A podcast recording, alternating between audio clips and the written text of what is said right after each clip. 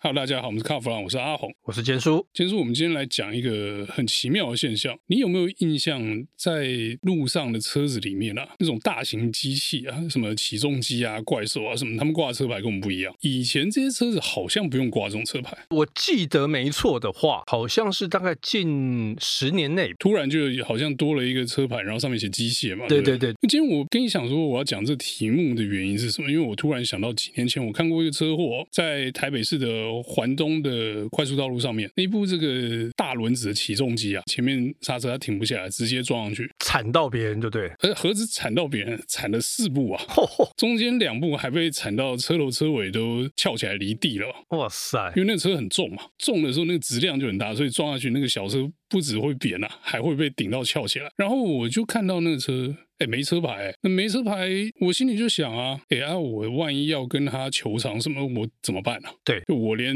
找谁我都不知道。然后呢，万一那家伙撞了就跑了，他不应该跑不掉吧？对，因为他很慢嘛，那对不很对慢吧？那其实很慢也是我们今天要讨论的另外一个题目哦。那很慢跑不掉代表什么？他速度慢啊，那为什么他可以上环东大道？然后他就变成一个活动路障。我想哦，这个有开车的听众朋友们应该对这样的景象都不陌生哦。你看到那个重型的那个机械要上快速道路要爬那个坡的时候，那个速度只有五吧，根本就爬不上去。而且我记得，像一些快速道路，他们是有限制车种哦，呃，与其说限制车种，不如说限制车重，呃，车重，因为它会破坏那个路面嘛，桥面嘛。破坏桥面小事啊。啊，你很多快速道路都高架嘞，啊，你超重的车上去是想拖着大家一起倒桥就对了。 像阿红他看到的这个状况，其实我之前也有碰过大型吊车，他也是在这个高架道路上面行驶。然后我想说，奇怪，这个上面明明就有牌子写说什么车辆是不能上去的，结果他居然还上去。其实很多这种重型车辆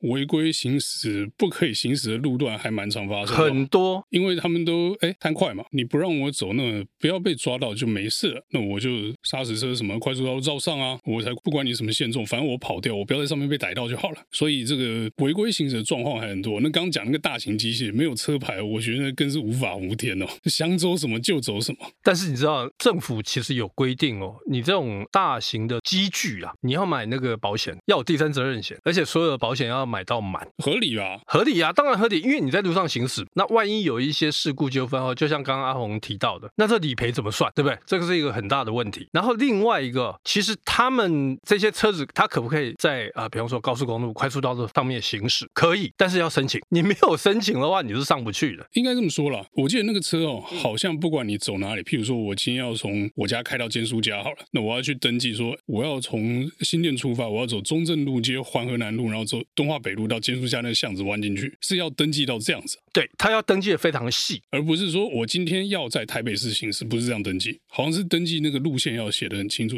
那你如果被拦下来说，那、你先这个登记哪里，然后那个路线不对的话，好像是会被开罚的。但是呢，我觉得大部分遇到这种事情，大概都睁一只眼闭一只眼哦。但你知道它罚则多少吗？如果它违规的话，诶说来听听，我倒真的没注意，四万，但是一台机具多少钱？千万。对，老板会不会痛？不会痛。就没有登记四万就 hockey 的。 hockey 的第二啦，所以然后甚至于说你没有去申请这个所谓的路权，就罚四万块而已啊，不痛不痒， 因为他出发一次可能就赚个几十万了嘛，几十万搞不好上百万。对这些业者来讲不痛不痒，对司机来讲，反正罚是罚司机啊。这些司机其实他们的收入都蛮高的。因为我记得那个机具都是要有一些特殊的执照，第一个基本的要有这个所谓的呃大型车的执照，那另外一个就是这些特殊机具的执照，所以它要两种执照。它才可以行驶。我们今天聊到这个重型机具哦，我觉得还有一个是一个很大的问题。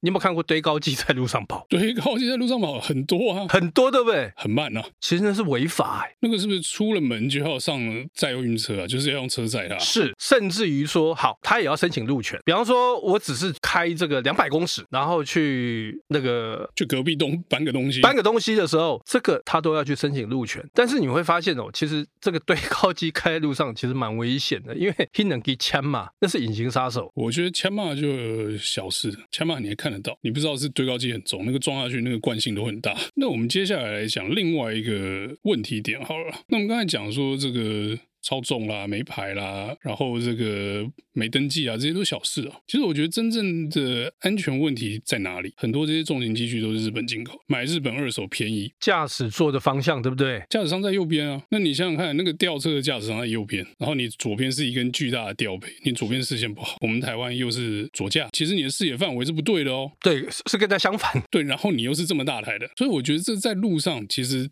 你的盲点就比人家多了。那当然了，我们都会说啊，那个大家在路上开了，离大车远一点哦。没错，大车关心他，大家离他远一点，对不对？这鸵鸟心态吧？或是大车不能扣谁啊？因为其实你就是最大的危险源。那这一点就很奇怪了。我们在台湾啊，左驾车是标准，右驾车不太能上路啊，除非说刚才我们跟监督讨论，有一些这个请了试车牌啊，试车牌那没在管你左右驾的，勉强可以。可是呢，我们却让这些机械一副就是网开一面，就是左边右边都没关系。哎，以前连牌都不用挂，现在那个在出过太多事之后挂了那个机械牌，你左右驾都可以，而且好像还开放到什么一百一十五年还是一百一十八年了，我记得好像还有一段缓冲期哦，就是说你那个右驾还可以继续用哦。有这么一回事。那为什么会有缓冲期？因为刚刚之前有提过嘛，这些机械很贵，都上千万，而且呢，这些业者呢，反正就是政府相关单位，就是给他们一些时间去做改善。但是说实在，我们在路上观察，有改善吗？右驾还是一大堆啊。我觉得有一些比较新型的车辆有出现，还是左驾那种正规的，但是其实你比较常见还是那些日系，那个日本的那个什么株式会社那个涂装都还在上面，对他们对改对掉了对那一种。那我相信哦，你用那些二手机具进口回来，你开个三五年，早就赚翻了吧。这个时候不趁落日条款把车换一换，好像也说不太过去哦。一般人可能对这没什么感觉，那等到你路被压坏，等到你在路上被这种车撞了，再来想，那就是有点太晚了。或者是桥垮了，对不对？ 哇，桥垮那是大事，非常大的公安，好吗？桥垮的话，那就是政府跟业者都要一起出来谢罪了嘛，